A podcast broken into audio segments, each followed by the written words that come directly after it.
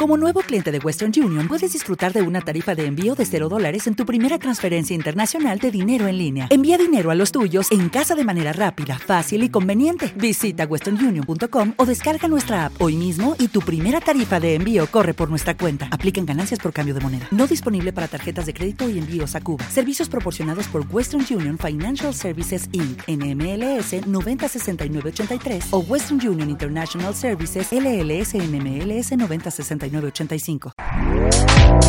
este podcast forma parte de Evox Originals. Disfruta de este avance.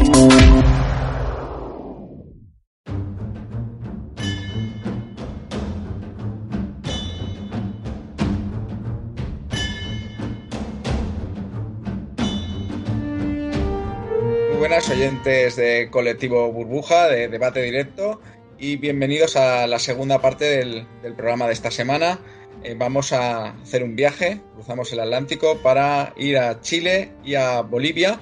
Empezaremos hablando de, Bolivia, donde ha ganado el partido heredero, digamos, de, Evo Morales las, elecciones.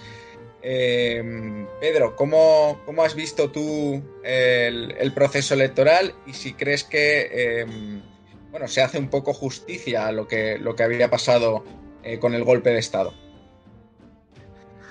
Bueno, se ha hecho justicia en el sentido de que, eh, de que el sentir mayoritario del país se ha visto reflejado en las urnas. Y eso, eso realmente, bueno, pues eso siempre es positivo.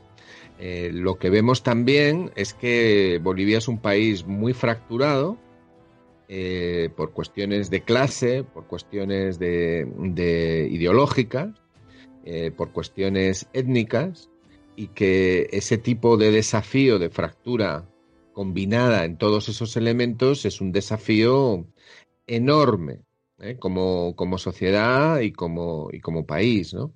Entonces a mí me parece pues una buena noticia, primero, que haya habido eh, finalmente un cambio de gobierno, o sea, el simple hecho de que se haya podido producir una elección que ha, implicado un cambio en las mayorías y en el gobierno, bueno, pues eso es una noticia positiva que nos habla de, una cierta solidez eh, de las instituciones bolivianas, pese a todos los enormes problemas que tienen. Eh, eso no ocurriría si fuera, si la situación estuviera fuera irreversible o estuviera mucho más degradada, ¿no? O sea, el hecho de que haya habido las elecciones y cambio de gobierno y se hayan podido expresar las mayorías y minorías está bien, ¿no? Pero es que aparte de mayorías y minorías, para que un sistema político funcione, se necesita integración y, un proyecto, ¿no? Y ahí es donde viene, donde viene la cuestión del reto que tienen las fuerzas políticas eh, bolivianas, ¿no? Y respecto de lo que fue lo sucedido, bueno, pues eh, bueno, aquí eh, yo lo que pediría sencillamente es que fuéramos capaces de, preguntarnos si, realmente eh, la situación en Bolivia era la del mejor de los mundos posibles. Yo creo que no, creo que no lo era. O sea, creo que, por ejemplo, un liderazgo muy fuerte durante muchísimo tiempo que no tuviera alternativa dentro de sí mismo, eh, fue un elemento, un elemento que ayudó a bloquear la situación. Entonces, yo, mm, yo creo que el que haya habido un cambio de liderazgo en los sectores democráticos eh, que han ganado las elecciones, eh, bueno, pues eso eso está bien, eso es algo, es algo positivo, ¿no? Es algo muy positivo. Desde luego los retos que tienen planteados son muy difíciles, porque manejar una fractura de clase, una fractura ideológica y una fractura, y una fractura étnica, eh, lo que exige es un proyecto de país compartido.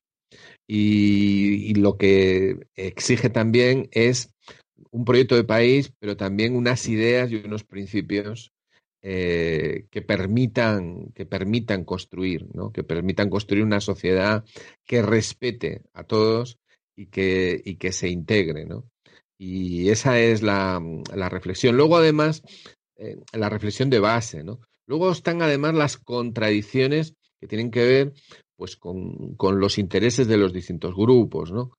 Eh, que podríamos entrar a analizar, porque hay mucha presión sobre Bolivia, ¿no? De grupos transnacionales, de compañías de energía, de compañías de minerales, de minerales exóticos, de, lo que se llama eh, tierras, tierras raras, eh, de, hay presión internacional, hay hay, hay conflictos muy serios, ¿no? Que utilizan como peones las distintas diferencias entre los grupos, ¿no? Entonces, hacer frente a todo eso no es fácil. Yo lo que les deseo a los hermanos bolivianos es eh, que tengan que tengan valor, tengan suerte y que tengan esa voluntad de, integrar y de y de, de, tirar para adelante buscando el bien común para, para la mayoría de la población. Sí, Faustino, eh, quizás esa sea la cuestión que ha señalado Pedro. Eh, ¿Cómo van a casar esos intereses económicos con la estabilidad política y social del país?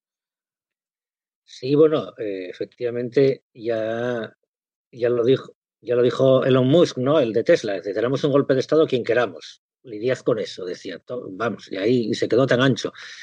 A ver, el, realmente el resultado de las elecciones yo creo que es una bueno, es un toque de atención muy importante que yo desde luego tengo que decir que no me esperaba en absoluto, porque bueno, sí, aunque es verdad que las encuestas le daban eh, la primera, vamos, a como opción más votada al más, bueno, pues tampoco le daban una mayoría absoluta. Bueno, desde luego nadie preveía, creo yo, la victoria tan arrolladora que, tuvieron hasta el punto de que ni siquiera el aparato del Estado que estaba preparado para intentar perpetrar un pucherazo no fueron capaces de hacerlo esto lo que deja también es una, evidencia absoluta uh, el papel indecente que jugó, bueno, pues en Estados Unidos, como no, la Organización de Estados Americanos y la Unión Europea, eh, diciendo en su momento que había habido un golpe de Estado, perdón, golpe de Estado, que había habido un fraude electoral en Bolivia hace un año por, eh, por parte del MAS y de Evo Morales, cuando en realidad precisamente en las, eh, aquellos sitios donde supuestamente se había perpetrado el fraude por parte del MAS, en estas elecciones controladas desde, desde el gobierno golpista, el MAS sacó aún más votos de los que les daba el recuento de que hace 11 meses acabó con el golpe de Estado que echó Evo Morales del poder.